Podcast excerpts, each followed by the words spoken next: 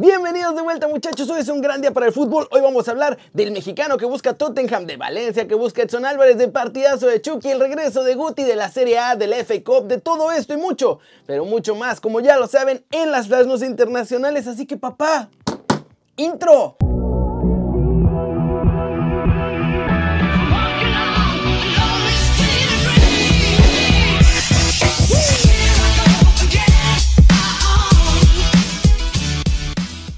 Arranquemos el video con la nota One Fútbol del día. James Rodríguez puede presumir que tiene la camiseta de los Tigres. En una entrevista, Julián Quiñones confesó que durante la concentración de la selección de Colombia, él le regaló la camiseta de los de la Autónoma al ahora jugador del Everton. Al entregarla, James le preguntó por Guiñac y Edu Vargas. También admitió que conoce al equipo y que de tanto en tanto se da tiempo para ver algún partido de los felinos.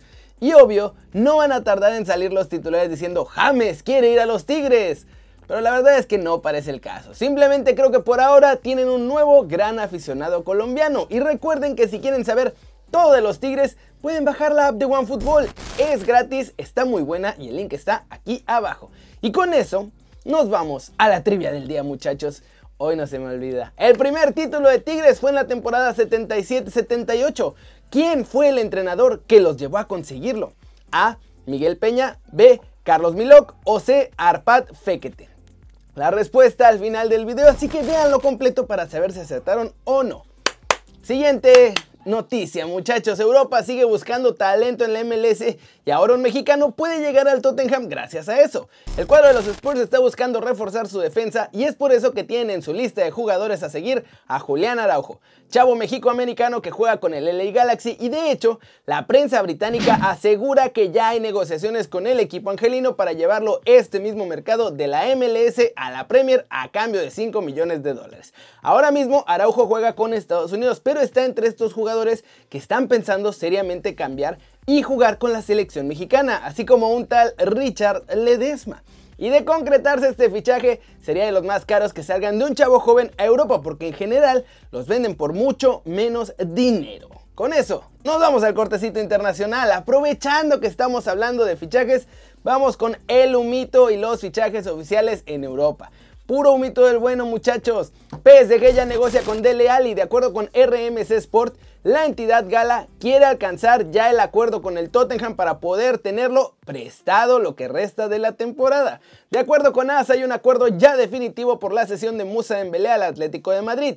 Él va a viajar a la capital de España para pasar el reconocimiento médico y todos estos detalles y va a ser préstamo con opción de compra no obligatoria de 35 millones de euros. West Ham quiere salvar a Mariano, una solución para un futbolista que no cuenta en el Real Madrid y puede llegar a la Premier League. Mourinho da el visto bueno al regreso de Christian Eriksen y quizá el centrocampista pronto dará la nota en la Premier League porque en Italia nomás no la ha pasado bien. Y con eso nos vamos con América. Solari pidió un central para cerrar su plantilla este torneo y es que tras lo visto en los entrenamientos y el primer partido ante San Luis, Santiago Solari considera necesario una pieza más que lo ayude a fortalecer el sector defensivo, ya que por la forma de juego que propone, pues a veces es demasiado riesgoso. Bruno Valdés va a regresar, pero no va a ser hasta antes de marzo y entonces quiere tener un elemento más antes de la primera mitad de la temporada. La política de fichajes cambió muchachos, van a ir por un defensor que no rebasa los 30 años y que tampoco es un novato pero tiene algo de buena proyección.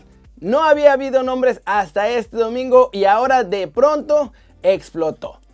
Jordan Silva es el elegido por Santiago Solari y por el América. ¿Cómo ven? ¿Les emociona este fichaje o es medio decepcionante? Y ahora sí, muchachos, vámonos, vámonos con el resumen de los mexicanos en el extranjero logrando todo. Valencia sigue insistiendo en el fichaje de Edson Álvarez. Sin embargo, el entrenador del Ajax pidió a la junta directiva que no le toquen a la plantilla lo que resta de la temporada. Que si no va a haber más fichajes, tampoco le quiten jugadores. Y eso mismo le hicieron saber a Edson, por lo que no va a poder salir del equipo durante el mercado invernal. Y cualquier posible transferencia sería hasta el verano. Y a ver si en el verano todavía Valencia está interesado en ficharlo porque le surge un defensor y a lo mejor consiguen uno en el mercado.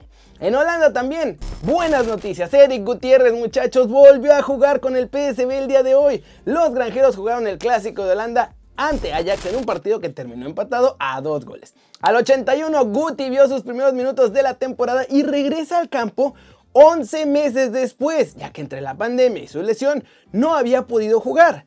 Edson, por cierto, sigue a dieta y come pura banca. No jugó este partido. En Italia, otra vez Chucky Lozano fue el mejor del Napoli y lideró el triunfo 2 a 1 sobre el Udinese. Napoli se adelantó en el primer tiempo primero en el marcador y fue gracias a un penal provocado por el bámbolo diabólico. Chucky controló fuera del área, lanzó la pelota para avanzar en diagonal, pero se le atravesó el defensa Kevin Bonifaci y lo tiró. La jugada se tuvo que checar en el bar, Después ya marcaron el penal y Lorenzo Insigne con saltito a lo Alan Pulido convirtió en gol. Kevin Lasaña empató el partido y Timue Bakayoko con un cabezazo puso el 2-1 definitivo. Chucky tuvo 11 duelos ganados, 4 regates exitosos, un tiro a puerta que casi es un golazo y recibió 5 faltas, incluida la del penal. Y con eso nos vamos a la pregunta del día. ¿Es Chucky Lozano en este momento el mejor jugador mexicano? En el FIFA, nada más les doy un datito extra, es el primer jugador de toda la historia en conseguir 99 de ritmo. Ahí se las dejo de tarea de cómo está jugando mi muñe diabólico. Flash News, Cancún FC sorprendió con un fichaje extranjero y uruguayo. Se trata de Nicolás Lugano, hijo del ex ídolo de la selección de Uruguay, Diego Lugano. Llega para fortalecer la saga del equipo.